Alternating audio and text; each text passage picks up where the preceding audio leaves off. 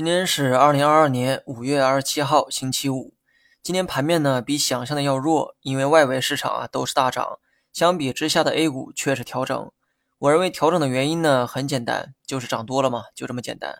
大盘在早上摸到了三幺五幺点的高度，这个高度啊非常接近震荡区间的上轨三幺五三点，所以今天小幅调整也可以理解。调整的幅度呢并不大，大家呢没必要恐慌。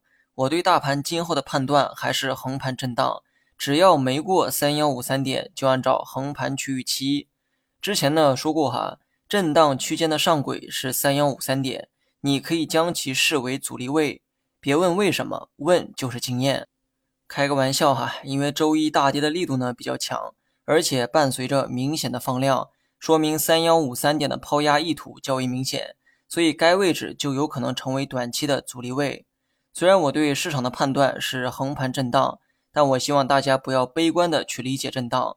当初跌破两千九的时候，我喊的是补仓，而如今三千一百点，肯定有人后悔当初没有补。不过呢，没关系哈，机会永远不只有一次。如果震荡期间有明显的回撤出现，那时候你还会不会补仓呢？横盘后的结果啊，我也不知道，有可能是开始第二轮的上升浪。也有可能是破位下跌，迎来第二次的探底。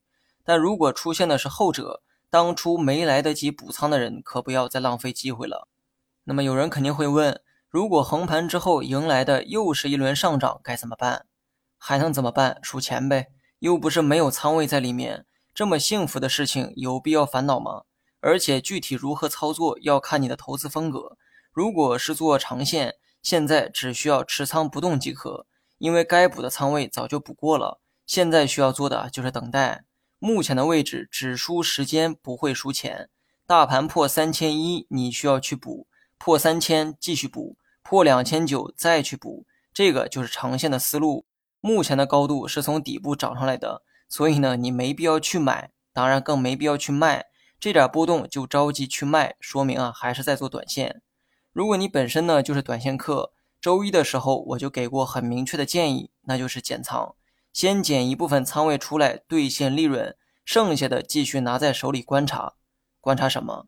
当然是观察市场横盘之后的动向。以上给的建议呢，非常的中肯，也比较详细。不要指望从我这里得到对涨跌的判断，那是神仙该做的事情，不要来问我哈。策略远比预测更重要。散户输钱就是因为把重点放在了预测上。而忽略了策略本身。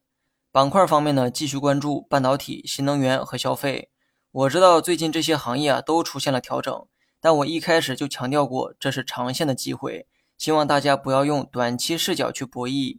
前期市场会出现大涨，是因为受到半导体、新能源等成长股的带动，而最近市场的调整也是因为这些成长股在调整。你若能做好波段，那就去做；做不好，那就直接躺平。用时间去换空间，未来的机会远比现在大得多。好了，以上是全部内容，下期同一时间再见。